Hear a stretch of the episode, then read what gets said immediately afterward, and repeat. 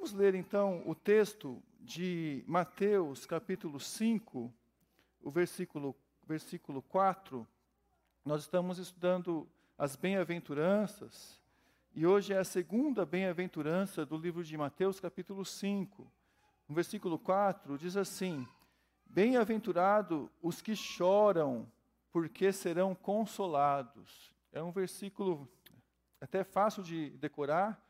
Bem-aventurados os que choram, porque serão fartos, porque serão consolados. Vamos orar mais uma vez? Senhor, nós te agradecemos por essa noite, pela oportunidade que temos, Pai, de estarmos na tua presença, Senhor, aqui, abrindo a palavra, orando e meditando, Senhor. Senhor, nós te agradecemos, Senhor, porque o Senhor sempre está conosco. Que a tua palavra possa falar ao nosso coração. Através, Deus, do teu Espírito, que possamos abrir o nosso coração para a tua palavra, Pai. Em nome de Jesus, nós pedimos isso. Amém. Bem-aventurado os que choram, porque serão consolados. Eu gostaria de falar esse versículo em duas partes. Bem-aventurados os que choram, primeiro, e depois, porque serão consolados. E para isso, eu gostaria de lembrar um pouquinho do começo aqui do livro de Mateus, porque o livro de Mateus, ele começa com, logo ali no começo, com a pregação de João Batista. E João Batista ele pregava: arrependei-vos, porque está próximo o reino de Deus. Logo depois disso, ele batizou Jesus. Logo que ele batizou Jesus, Jesus é, foi para o deserto, teve aquele período que ele foi tentado no deserto. Quando Jesus voltou, ele ficou sabendo que João Batista tinha sido preso. E aí o, o próprio Jesus passou a pregar: arrependei-vos, porque é chegado o reino dos céus. Ele passou a pregar isso. Então, aqui já no, final do, do, capítulo 4 e no capítulo 5 nós temos o Sermão do Monte, e o que parece é que o Sermão do Monte ele é um resumo detalhado desta mensagem que diz o que é o arrependimento. E na semana passada nós estudamos e nós vimos que a primeira bem-aventurança é bem-aventurado é, é, são aquelas pessoas que são humildes de espírito, ou os pobres de espírito, porque dessas pessoas é o reino dos céus. E parece que há uma sequência. Bem-aventurado aqueles que são pobres de espírito. E depois disso, bem-aventurado aqueles que choram, porque serão consolados. Aqueles que choram são aquelas pessoas que, que olham para o seu próprio arrependimento, e a reação que essas pessoas têm é de chorar. São aquelas pessoas que olham para essa verdade que é, que é pregada, e por terem se arrependido, por serem pessoas humildes de espírito, elas olham e a reação que elas têm diante do que elas viram é chorar. Bem-aventurado aqueles que choram, porque elas serão consoladas. Ou seja, são pessoas que, diante dessa mensagem, que é uma mensagem de arrependimento que Jesus pregava, são pessoas que têm essa percepção de como as coisas realmente são e de como as coisas deveriam ser. E a reação que elas têm frente a, essa, a esse choque de realidade que o Evangelho traz, que a mensagem de Jesus traz, é chorar. Elas choram porque elas sabem como as coisas deveriam ser e não estão sendo. Não estão sendo dentro delas. Eu queria, para nos ajudar a entender essa mensagem de arrependimento e de, e de choro diante de uma realidade que a pessoa vê que existe, mas que não tem sido a realidade dela mesma. Eu queria dar um exemplo de Jesus. Jesus, ele, ele pregou muito sobre compaixão. E quando ele estava aqui na terra, ele contou também algumas histórias. Ele viveu a compaixão. Ele olhava para as multidões e teve compaixão delas. E quando essa palavra compaixão aparece nos evangelhos, aparece em relação a Jesus. Jesus teve compaixão. E as outras vezes que ela não aparece com respeito a Jesus, ela aparece com respeito a uma história, a histórias que Jesus contava tentando ilustrar o que é ter compaixão. Então ele contou sobre o pai que tinha que teve compaixão do filho, sobre o bom samaritano, e ele contou histórias de compaixão. Sabe por quê? Porque Jesus é quem vivia realmente a compaixão e ele queria ensinar o que é compaixão para as pessoas. Porque não é natural das pessoas terem compaixão como Jesus tinha. Era natural Jesus ter compaixão. As pessoas precisavam ouvir histórias, precisavam ver Jesus tendo compaixão. Só que, irmãos, não é só a compaixão que nós precisamos ver Jesus ter. É tudo aquilo que é uma virtude boa de alguém que realmente manifesta o coração de Deus. É a bondade, é o amor, é a misericórdia, é o perdão, é o altruísmo, a verdade, a santidade, a pureza. Porque era difícil a gente olhar, e, e eu, eu, tentei imaginar, vendo os evangelhos, dos discípulos, uma, algo que manifestasse uma, uma, uma realidade de que eles tinham essas virtudes, como Jesus tinha. Os evangelhos mostram a vida de Jesus e perante a vida de Jesus, as virtudes dos discípulos desapareceram. Não dava para ver ali, talvez, aquela reação de santidade, de pureza, de amor, de bondade nos discípulos. Era difícil ver isso. Jesus era aquela pessoa que realmente manifestava como nós deveríamos ser, mas aquela realidade do céu na terra, do que é ser uma pessoa com um coração verdadeiramente voltado a Deus, um coração em paz, um coração verdadeiro. Jesus manifestou isso. E Jesus, quando ele viveu aqui na terra, ele vivendo aqui na terra, e é interessante que no Evangelho de João mostra um Jesus que, que, que, é que comeu, não que Jesus não comia, ele que se alimentava assim, ele comia assim, mas mostra um Jesus que interiormente jejuava constantemente. E mostra um Jesus que só foi se alimentar depois da ressurreição. No Evangelho de João. E nos outros evangelhos também parece isso, parece que Jesus era aquele que se dedicava essa vida, essa realidade aqui na terra, de uma maneira tão profunda mas essa realidade do céu na terra, que na terra, na terra, ele parecia ser aquela pessoa que mais chorava interiormente, vendo uma realidade pecadora, do que aquela pessoa que comemorava. Enquanto os discípulos foram sim jejuar, mas foram jejuar depois da ressurreição. Os discípulos foram chorar depois da morte, um choro amargo, vendo que eles não eram tão assim como Pedro chorou depois da morte. Jesus chorou antes. Jesus teve compaixão antes. Ele teve compaixão e, e a Bíblia fala, fala três vezes nos evangelhos que Jesus chorou.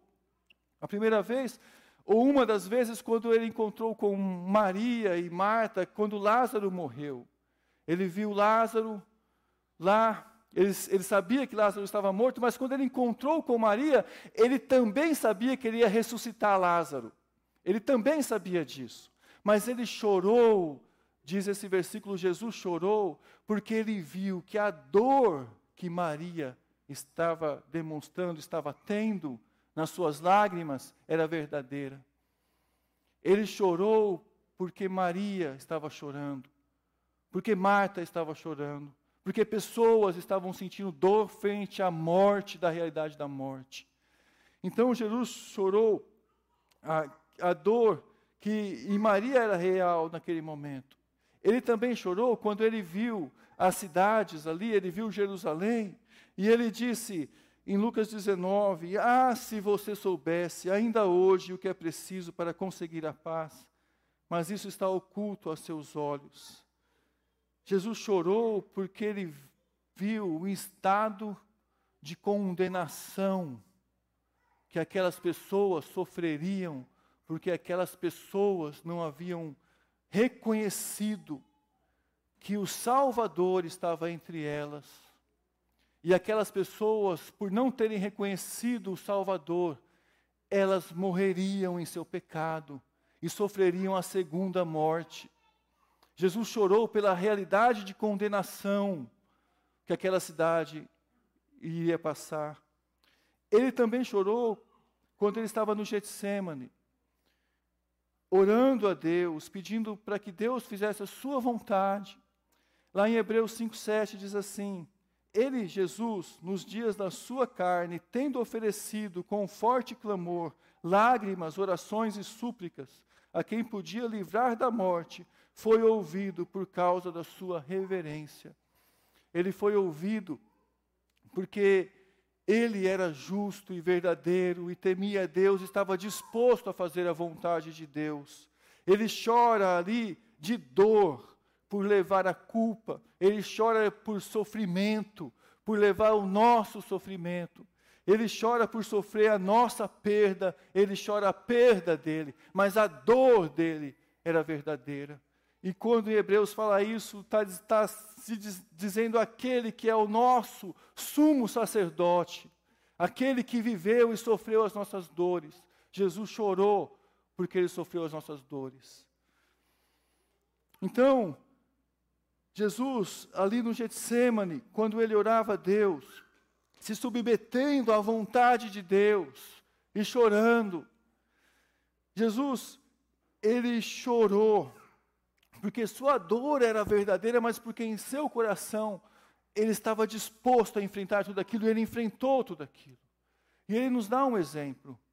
O exemplo de que você e eu, nós devemos orar também, estarmos dispostos a orar também para Deus quebrantar o nosso coração, mesmo sabendo, mesmo sabendo que isso significa choro e sofrimento diante da verdadeira consciência de realidade de um mundo pecador, de um estado interior nosso limitado, mesquinho, perdido, necessitado, carente, e de um mundo tão distante de Deus, de uma realidade tão perdida.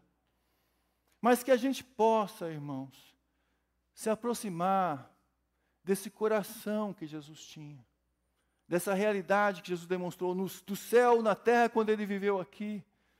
Mas bem-aventurados são os que choram, porque os que choram, choram esse coração que Jesus tinha, chora por ter um coração assim. Bem-aventurados os que choram porque pela sua própria condição, frente a essa mensagem, arrependei-vos porque é chegado o reino de Deus, frente a isso tudo, essa realidade do mundo hoje, enxergam uma condição do seu próprio coração. Choram porque vê o sofrimento do próximo nesse mundo. Choram porque vê a triste realidade de condenação que esse mundo enfrenta. Acontece que a gente vive hoje, nesse mundo que a gente vive hoje, atual, uma realidade de pessoas que fogem de chorar. São pessoas que mantêm um coração duro, insensível, indiferente, um coração quase que anestesiado porque quando elas olham para o choro, elas tentam buscar algum tipo de compensação. Compensação para não precisar chorar.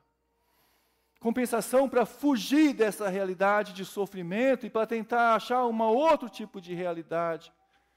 Irmãos, tem alguns determinados choros na nossa vida. E eu não estou falando para chorar por tudo e sair chorando, acho que os irmãos estão entendendo. É um, é, é uma consciência da realidade que a gente vive. E existe algum tipo de choro que traz cura para a nossa alma.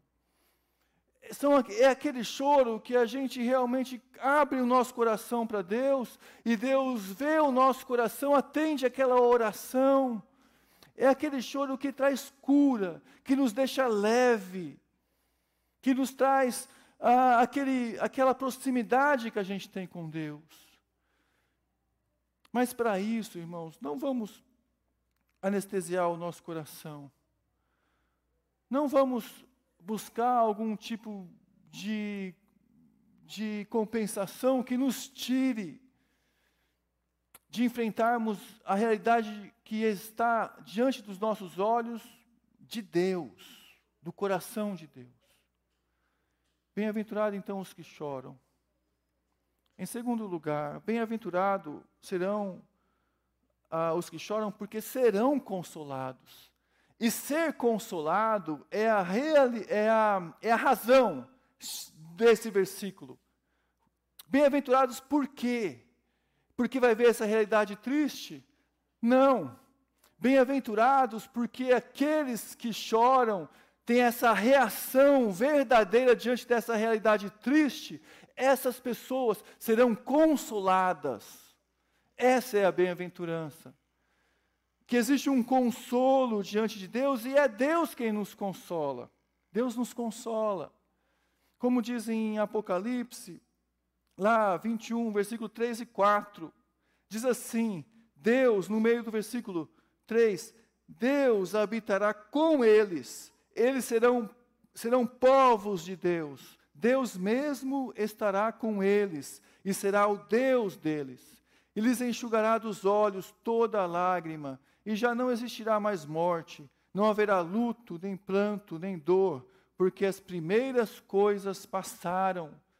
Irmãos, Deus enxuga, Deus está com eles lá em Apocalipse, Deus está, Deus enxugará deles toda a lágrima, mas também lá haverá povos, eles serão povos. Tem outras pessoas juntas que também choraram e estarão lá juntos, juntos. E também haverá lá uma nova realidade, porque as primeiras coisas passaram, tudo agora se fez novo, há uma realidade nova lá.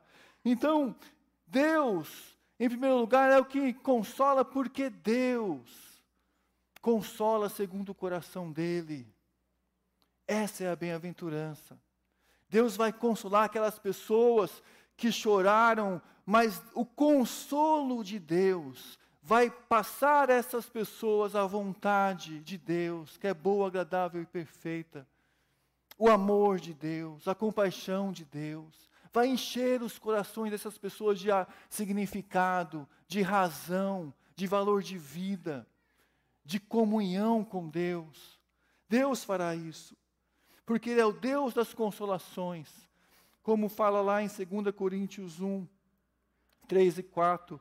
Bendito seja o Deus e Pai do nosso Senhor Jesus Cristo, o Pai de misericórdia, o Deus de toda a consolação, não é uma ou outra, não é aquela consolação que você ouve, mas lá no seu íntimo tem outra coisa que te traz angústia, é toda a consolação, porque ela nos consola em toda a tribulação, toda a nossa tribulação, e é Ele que nos consola, Deus que nos consola em toda a tribulação.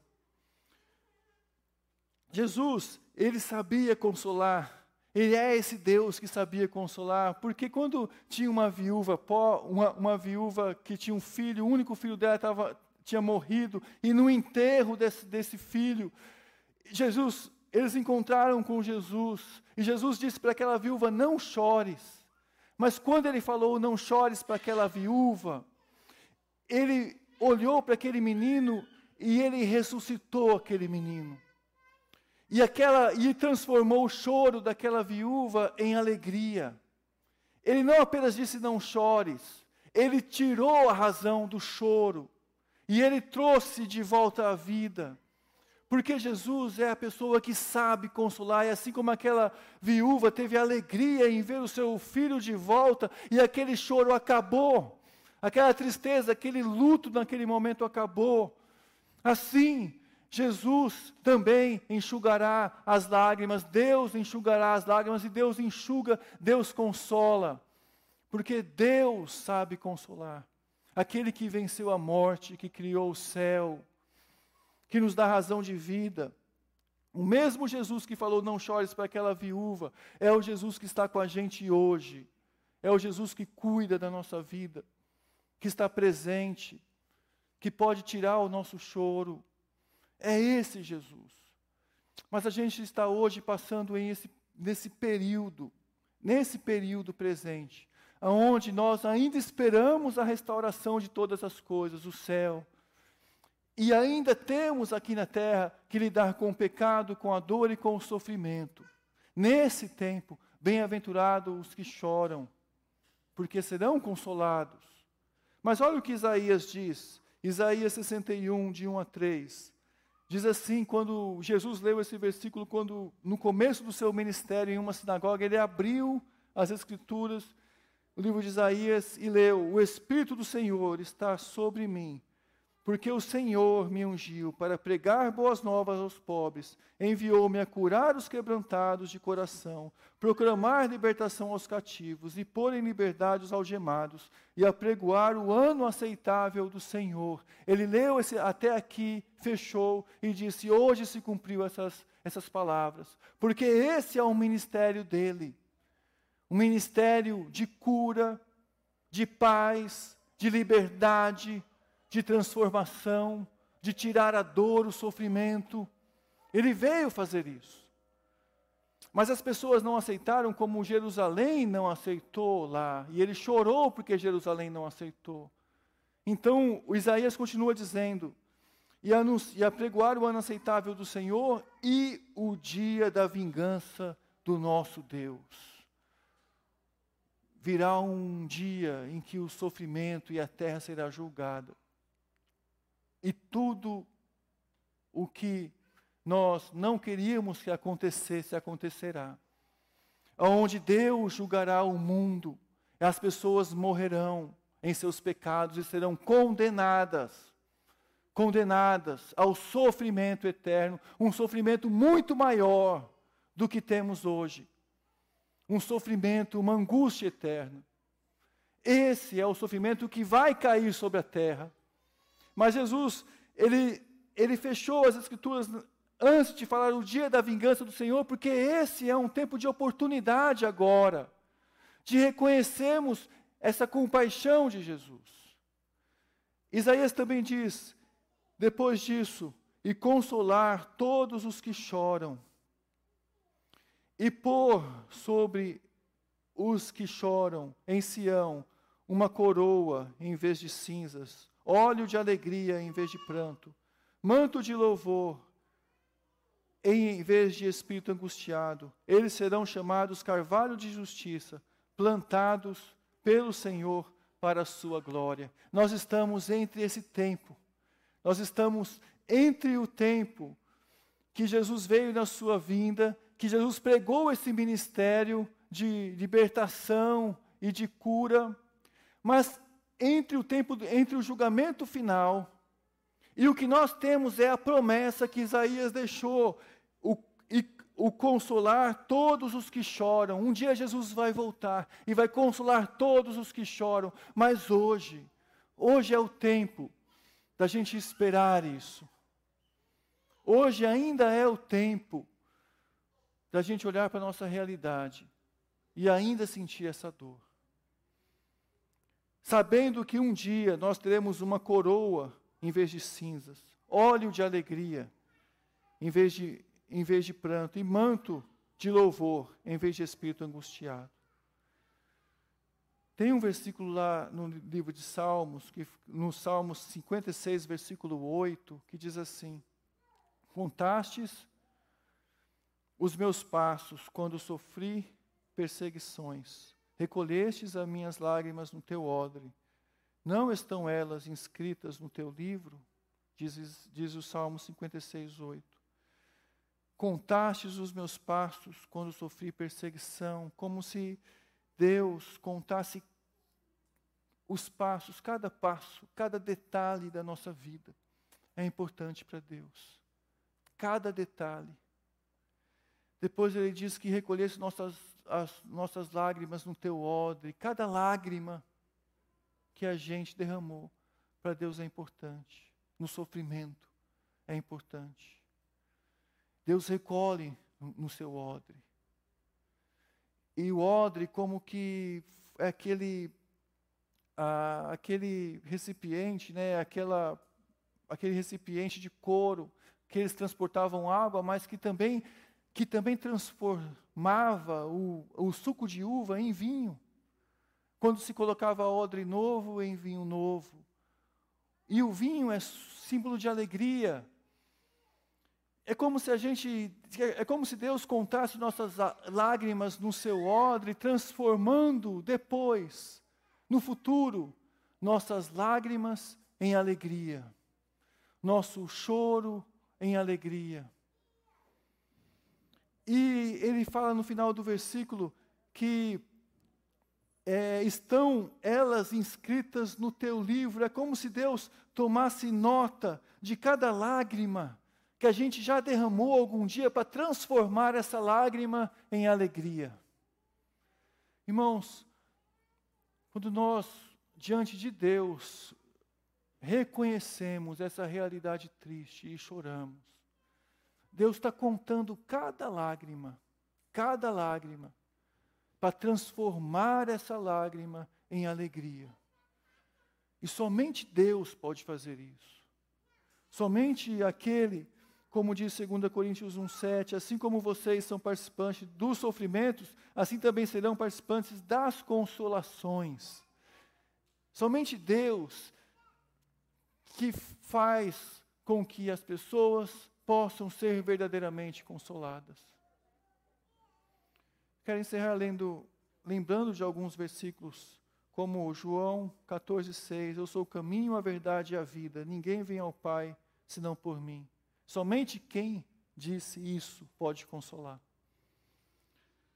Para que em mim tenhais paz. No mundo vocês passam por aflições, mas tenham coragem, eu venci o mundo. Somente quem venceu o mundo pode consolar. Eis que estou convosco todos os dias até o fim dos tempos.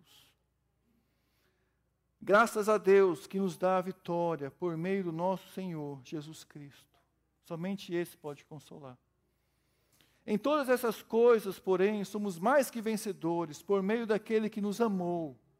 Porque eu estou bem certo que nem morte, nem vida, nem anjos, nem principados, nem coisas do presente, nem do porvir, nem poderes, nem altura, nem profundidade, nem qualquer outra criatura poderá nos separar do amor de Deus que está em Jesus Cristo, o nosso Senhor.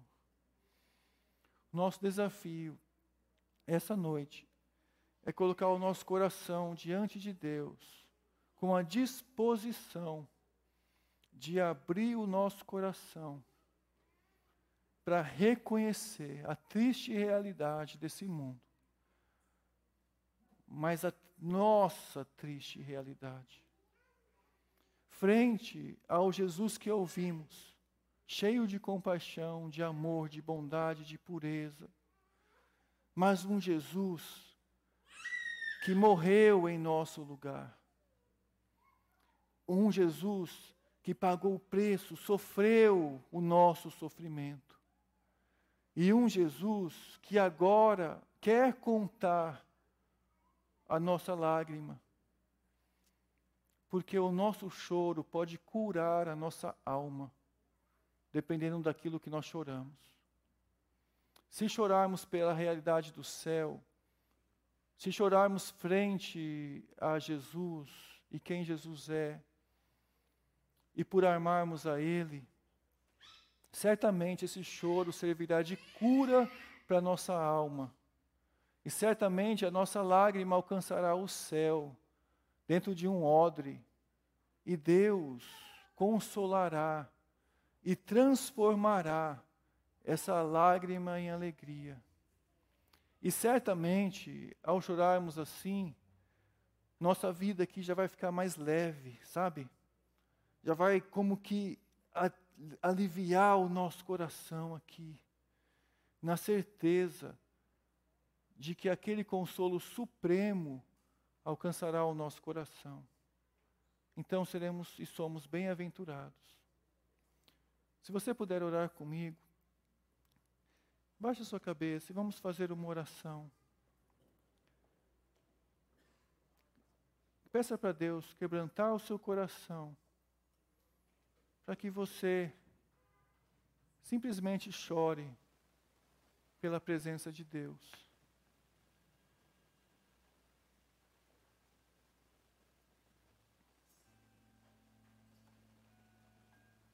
Nosso Pai, nós te agradecemos, Senhor, porque certamente sabemos, no fundo da nossa alma, que a alegria que o Senhor tem proposto, Senhor, para a gente, ela é de um significado tão profundo. Nós sabemos, Deus, que o nosso coração estará alegre na Tua presença. Nós sabemos, Senhor, que o Senhor restaurará todas as coisas e que o Senhor enxugará nossas lágrimas. Que o nosso choro possa curar a nossa alma. Em nome de Jesus. Amém.